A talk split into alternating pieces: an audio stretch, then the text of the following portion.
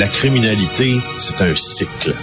Et tu vois, le nouveau procès va se dérouler sans qu'aucun témoin ne se présente à la barre. L'histoire des criminels racontée par l'unique journaliste d'enquête, Félix Seguin. Félix, euh, t'es en Europe actuellement? Oui, oui, je suis à Bruxelles, oui, de retour d'un tournage euh, en Afrique. On s'est parlé euh, du Sénégal hier et on se parle de Bruxelles aujourd'hui. Incroyable. Toi, t'es vraiment Tintin, ça n'a pas de bon sens. Alors, là, t'es en train de découvrir les cigares du pharaon, je sais pas, le coke en stock ou... Écoute... Oui, oui, non, exact, exact. Et puis, objectif lune. non, mais le plus sérieusement du monde, euh, le plus sérieusement du monde, sans surprise, chez nous, toute la famille, sommes de grands fans des Tintins. On a tous les livres, de toutes les bandes dessinées. Et puis euh, là, je m'en vais d'après après t'avoir parlé, je m'en vais à la boutique Tintin pour ah. acheter la fusée d'Objectif Lune pour ma petite, euh, la plus jeune de mes filles, qui elle est à l'âge de découvrir Tintin. Tout le monde l'a découvert. Ma plus grande, euh, ça a été fait il y a deux ans. ma petite, ça sera fait maintenant. Et puis là, elle voulait la fusée d'Objectif Lune. La, la fusée, la grand plaisir de lui acheter. La fusée, la fusée d'Objectif Lune on a marché sur la Lune, pour moi, c'est un des plus beaux objets designés au monde. C'est tellement beau cette fusée-là. Elle est belle, elle est magnifique. Écoute, euh, alors euh, revenons sur Terre. Tiens, euh, un quatrième suspect arrêté pour le meurtre de Daniel Langlois. C'est qui ça, ce quatrième suspect-là? Ben, les autorités refusent de dévoiler son nom, sauf que là, on sait au moins que parmi les quatre suspects, il y a donc l'entrepreneur Jonathan Lehrer, qui est originaire du New Jersey, qui possédait le domaine à côté de celui de Daniel Langlois en Dominique. Et là, on sait qu'il y a sa femme aussi qui fait partie du lot. Et parmi les deux autres personnes arrêtées, ce qui portera le total à quatre, il y a un citoyen étranger et euh, leur, son identité n'a pas été dévoilée. Et puis, il y a un citoyen euh, de l'endroit aussi.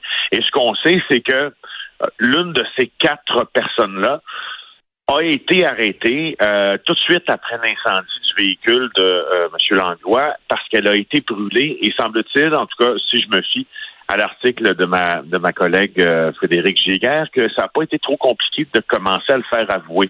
Ah Donc, selon les autorités locales, c'est vraiment on est vraiment devant un meurtre commis par des gens embauchés, donc un meurtre contracté.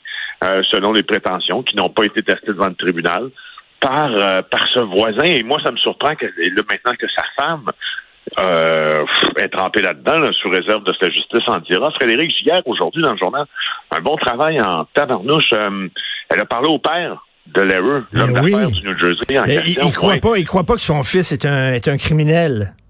Bon, prenons ça avec des pincettes, parce qu'évidemment, quand tu parles ben aux proches hein, d'un accusé, c'est sûr, les proches des accusés, en tout cas, majoritairement, ils croient pas que leur, leur enfant, leur mère, leur père, leur frère a commis un geste d'une telle euh, atrocité. Mais pour le citer au, le citer au texte, euh, il dit Jonathan est un homme d'affaires à succès, pas un meurtrier. Euh, et euh, c'est pas un homme violent, j'ai de la misère à, à, le croire. Alors, Frédéric Giguère le joint en Floride. Ce qui nous fait, moi, ce qui me fait dire qu'il faut prendre ça avec des pincettes encore plus, c'est qu'au fond, euh, en raison de problèmes de santé, ben, il s'est jamais rendu euh, au fameux domaine de son fils là en Dominique.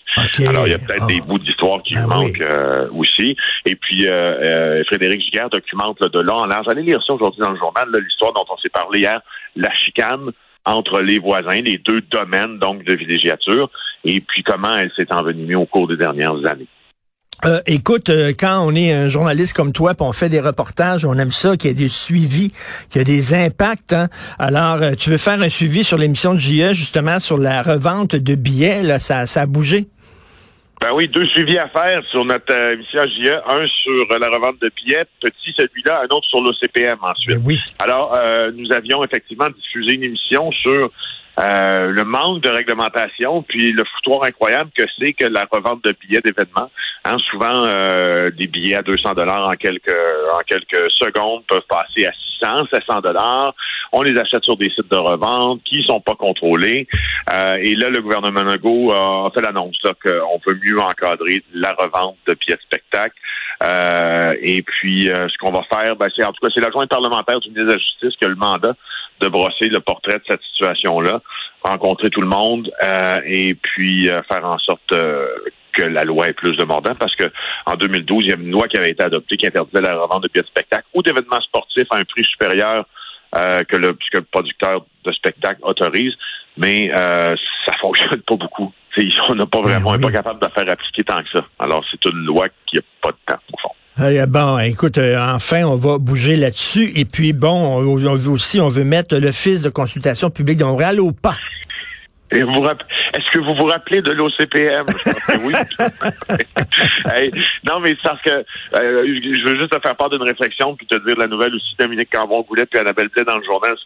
Dans le journal ce matin, je pense qu'il y a des amendements selon euh, ce que mes collègues ont appris qui seront déposés par le ministre des Affaires municipales euh, au projet de loi sur la fiscalité des villes pour que les employés de l'OCPM deviennent des employés de la ville de Montréal qui fait en sorte qu'ils vont être soumis aux mêmes politiques d'encadrement et d'éthique qui existent, parce qu'on va modifier la charte de la ville de Montréal. Et là, je te replace dans cette séance où euh, on nous avait parlé pendant une heure ou deux, euh, ou presque deux au total, en fait, des règles de l'OCPM avant de faire l'entrevue avec euh, Mme Olivier, qui en était l'ex-présidente, puis on nous a dit, mais vous savez, là, c'est nous, les règles, au fond, c'est pas clair, puis c'est pas clair si on peut faire quelque chose pour ces règles-là, parce que pas nous qui décidons. Il faudrait modifier la charte de la ville. C'était, c'était vraiment le sauf-conduit euh, de, de, Dominique Olivier quand elle répondait à nos questions. Puis elle disait du bout des lèvres, écoutez, ben, je suis pas fermé à ce que le, le, le, gouvernement revoie la charte de la ville de Montréal pour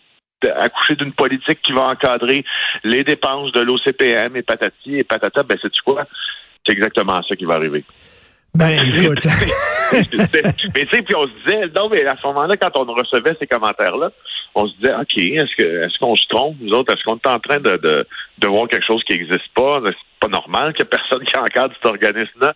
Mais non, là, je pense qu'on avait bien raison. C'est pas normal. Puis là, euh, la, charte de la ville de Montréal va être modifiée. Puis là, les, les soupers de ça sera plus possible. Puis il va falloir qu'on demande à quelqu'un avant d'aller voyager à l'étranger. Puis là, il va falloir qu'on demande à quelqu'un avant de s'acheter des écouteurs à 900 pièces. Puis à 900 pièces, on pourra pas en acheter parce que les politiques d'approvisionnement de la ville sont plus contraignantes que c'était à l'OCP. Hein, et, toi, toi, ta fusée de Tintin, tu vas l'acheter avec ton argent, non avec le budget de TVA. Donc, euh, merci ah, non, beaucoup, non, Félix. de défense. Non, non, non, j'essaie de pas. À demain.